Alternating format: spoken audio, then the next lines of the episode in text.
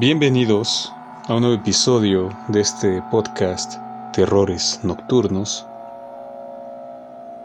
En esta ocasión les traemos la primera parte de un relato de mi autoría, escrito por mi Jorge Torrealta, cuyo título es Heredero. Está basado, por supuesto, este, en, hechos, en hechos reales, en hechos verídicos, y bueno, para, para ya no perder más tiempo, pues vamos para allá. No sin antes agradecer a todos nuestros escuchas. Gracias por seguir aquí con nosotros, por escucharnos, por acompañarnos, donde sea que estén. Les deseamos que tengan una buena vida. Y gracias. Nos vemos pronto. Se quedan con Heredero. Sonó el teléfono. Era muy temprano para un trasnochado. Alfredo no sabía cómo había llegado a su cama. Los ojos le ardían y aún yacía en su boca el sabor caliente del tabaco, cuyo cigarro se encontraba agotado sobre el cenicero, ahogado por los restos de una cerveza que alguien había derramado allí. El sujeto se giró y posó su mirada en el techo. La imagen daba vueltas hasta el vértigo como un abismo acercándose para devorarlo. Tomó el teléfono, parpadeó para despejar aquella pesadez acompañada de náuseas. El celular no dejaba de timbrar. El número era desconocido, así que desistió. Lo dejó sobre la mesa. Apenas se agotaba el tiempo de espera volvía a timbrar, así que supo que debía ser un asunto importante. Diga, inquirió Alfredo con voz ronca y lenta. Buenos días.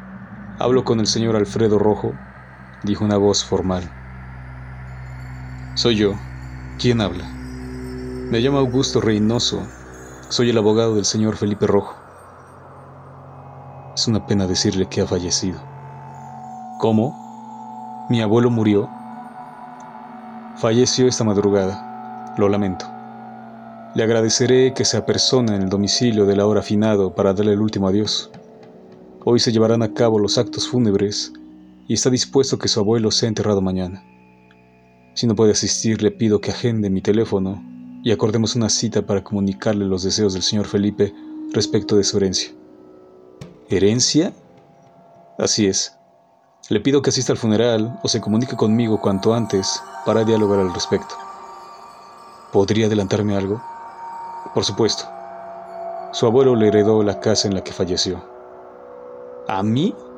¿Qué hay de mi tío? ¿Por qué no a él? Señor Rojo, en ese momento no dispongo de tiempo para hablar. Por ello le pido que se apersone en el domicilio en el que vivió su abuelo o bien me contacte a la brevedad para solucionar este asunto. Estaré aquí todo el día. Entiendo. Iré allí de inmediato. Se lo agradezco. Hasta entonces. El abogado terminó la llamada y Alfredo arrojó el teléfono a un lado de su cama y emocionado abandonó el lecho. Apenas puso los pies, aún calzados, sobre el piso, vomitó y tras ello emitió una sonora carcajada. Mareado acudió al baño y en el transcurso se desnudó y la ropa quedó en el suelo. Vomitó un par de veces más en la ducha. Luego apuró su higiene, se vistió y solicitó un taxi a fin de llegar de inmediato para la lectura del testamento. En el camino, Alfredo comenzó a imaginar lo que haría de aquella casa. Tenía varios planes, entre los que destacaba continuar con la tradición familiar y rentar el inmueble como departamentos. Aunque también soñó con habitarla en soledad los 500 metros cuadrados del domicilio. Lo que estaba seguro de hacer era celebrar a lo grande con una fiesta el día que tomara posesión de la vivienda. Quería decirlo a todos sus amigos, pero resistió. Debía estar seguro de que la propiedad sería suya. Lo primero que vio llegar a la casa fue el moño negro apostado en lo alto de la puerta, cuya función era comunicar el luto. Aquel listón era lo único que destacaba entre aquella miseria que presentaba la fachada. La imagen persistía, el color del muro, de las puertas y ventanas era el mismo de hace 20 años. pero había envejecido. El color estaba disminuido, el polvo acumulado, la pintura cayéndose a pedazos. Era una estampa triste, la de un anciano que ha muerto junto con su vivienda. Se diría que la ruina habitaba aquella casa. Alfredo acudió a la puerta y llamó con tres golpes de nudillos. No tardó mucho en abrir el abogado, quien tras presentarse, estrechar la mano y dar el pésame, invitó a pasar al recién llegado y lo condujo hasta donde se hallaba el servicio fúnebre, la habitación al fondo del inmueble. Camino a su destino, observó que el interior de la casa era semejante a su fachada, vetusta, la pintura caía a pedazos, los cristales de las ventanas estaban rotos o estrellados y el olor a humedad era constante. Además, todo el inmueble estaba deshabitado. Cuando llegaron hasta el féretro, rodeado por flores y tres cirios, el heredero descubrió que la cámara se hallaba vacía. Solo cinco sillas aguardaban ser ocupadas.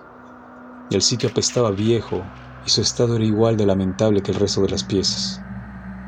El abogado se detuvo en la entrada y posó una mano en el hombro de Alfredo. Señor Rojo, lo dejaré un momento para que efectúe los actos que le parezcan pertinentes. Estaré en la habitación de la planta alta, subiendo las escaleras al lado de la entrada. Ahí le informaré de sus derechos. Con permiso. Una vez solo, Alfredo se acercó hasta el ataúd y vio el cadáver de su abuelo. Lucía apacible, aunque con un gesto serio, la mueca que siempre portó. No reparó mucho en él, sino que se dedicó a observar los elementos funerarios y deleitarse en el aroma de las flores.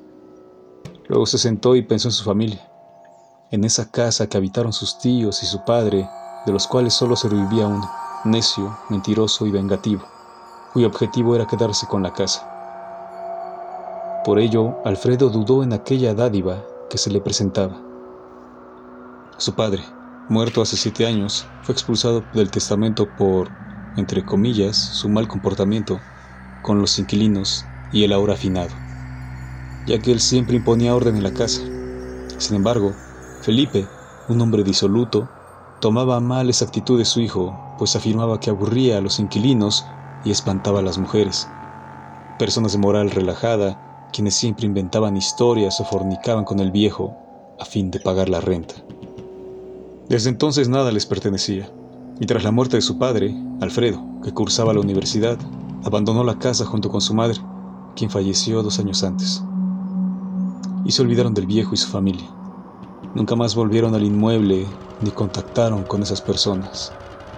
Por ello le sorprendía que lo hubieran heredado. Además, se preguntaba cómo obtuvieron su número telefónico. Permaneció un momento ahí, sentado. No quería que el abogado pensara que la muerte de su abuelo no significaba nada, aunque la lejana relación estaba sobreentendida. Aún así esperó y pensó en que solo sobrevivía a su tío. La familia de su padre estaba por desaparecer, es decir, la generación que procreó su abuelo. Respecto a sus primos, no tenía idea de lo que hacían o si acaso vivían. La familia estaba corrompida desde su abuelo y nunca fueron unidos, sino que prevalecía la escisión y el desdén a los otros. Por ello sentía una suerte de náusea al estar ahí, delante del cadáver de aquel que siempre calificó como un cabrón, un ladino, quién sabe si no un criminal. Luego de 20 minutos acudió al encuentro con el abogado. Quería saber cómo obtuvo su número telefónico y qué debía hacer para evitar el inmueble, es decir, si acaso había condiciones que el viejo hubiera especificado y por qué él y no su tío era el beneficiario de la propiedad. Una vez cara a cara, el licenciado lo puso al tanto. Dos meses antes de morir, su abuelo me ordenó que despidiera a todos los inquilinos dijo el abogado. Por ello la casa está vacía. Algunos arrendatarios se negaron a irse y amenazaron con procedimientos legales, pero eventualmente todos fueron expulsados. El señor Agustín, su tío, asistió al señor Felipe en sus últimos días.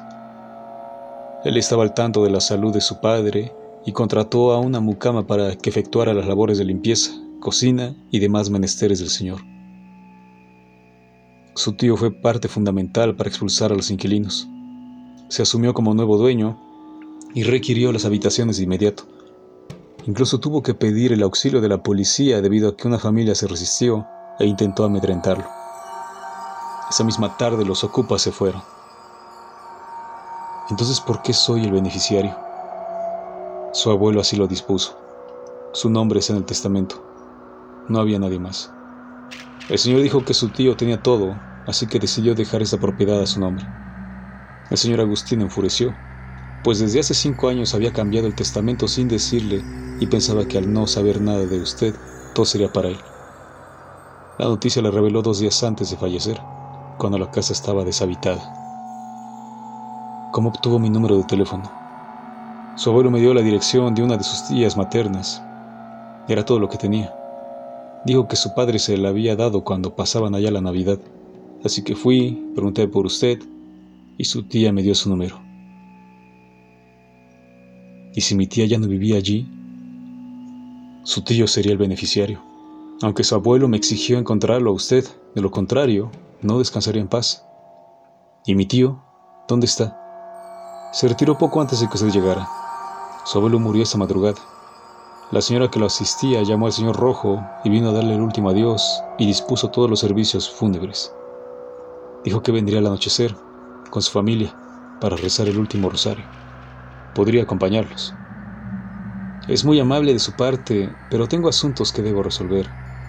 Y al respecto, ¿cuándo puedo tomar posesión de la casa? Tras sepultar a su abuelo, es decir, desde mañana. Además, debemos hacer los trámites necesarios ante notario y demás asuntos. Simple papeleo. Entonces nos vemos mañana. Señor, mi trabajo aquí ha terminado. Le daré las llaves de la propiedad para que pueda ingresar. Le advierto que el señor Agustín tiene un juego, así que le recomiendo cambiar las cerraduras, al menos la principal, a fin de evitar intromisiones, aunque ya está advertido de que no podrá entrar desde mañana. Respecto de la documentación, yo me pondré en contacto con usted en cuanto todo esté listo. Alfredo abandonó el inmueble y regresó dos días después, a primera hora, con una camioneta de mudanza y enseres para la limpieza. Dejó todas sus pertenencias regadas por el pasillo y subió a una de las habitaciones superiores, en la que vivió con su familia durante su infancia y adolescencia. Las demás estancias no le interesaban, por el momento. Pasó todo el día limpiando y luego ordenó sus muebles. Terminó cuando oscurecía. Estaba tan agotado que no hizo sino acostarse, no sin antes bloquear la entrada para evitar que su tío se presentara sin avisar. Descansó un poco. Luego, a alta hora de la noche, despertó y acudió a la cocina a prepararse algo. Comenzó a buscar aceite comestible, un sartén y una pala a fin de preparar unos huevos estrellados. Entonces escuchó ruidos en la planta baja, al fondo de la vivienda. Dejó todo y fue a echar un vistazo en el rellano de la escalera. Todo se hallaba en completa oscuridad. La visión era imposible, así que permaneció un momento ahí, intentando ver algo. Pero los ruidos desaparecieron. Eran las tres horas. Volvió dentro y se olvidó del incidente. Preparó sus huevos, los consumió y se fue a dormir. Esa noche soñó que alguien subía las escaleras. Un par de piernas avejentadas de pies descalzos y sucios ascendían con pena, lento, hasta ganar la puerta de la casa, y luego despertó. Los ruidos en la planta baja persistían, con ritmo, como si alguien merodeara al fondo de la casa. Eran las 6.30 horas. Entonces volvió a dormir. A la mañana siguiente, después de comer, Alfredo recorrió la casa, cada una de las piezas, en busca del origen de los ruidos de la madrugada.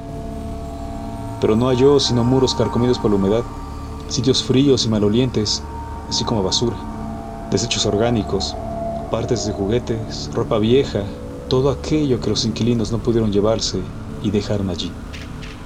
Esta imagen era constante en el inmueble. Solo una de las piezas difería por lo abandonado. Un espejo roto pegado a la pared cuya superficie estaba infectada de negros hongos generados por la humedad. No solo eso, sino que el aire era cuasi irrespirable. Todo apestaba a miasma, a miseria a dolor. La sensación de asco ascendió desde su estómago a su boca y Alfredo corrió al baño. Sin embargo, en el water halló babosas y cosas extrañas pegadas en el perímetro interior. Al ver eso, no pudo más y vomitó. Algunos de esos bichos, desprendidos por la fuerza de la horcada, nadaban en lo regurgitado sin el menor apuro.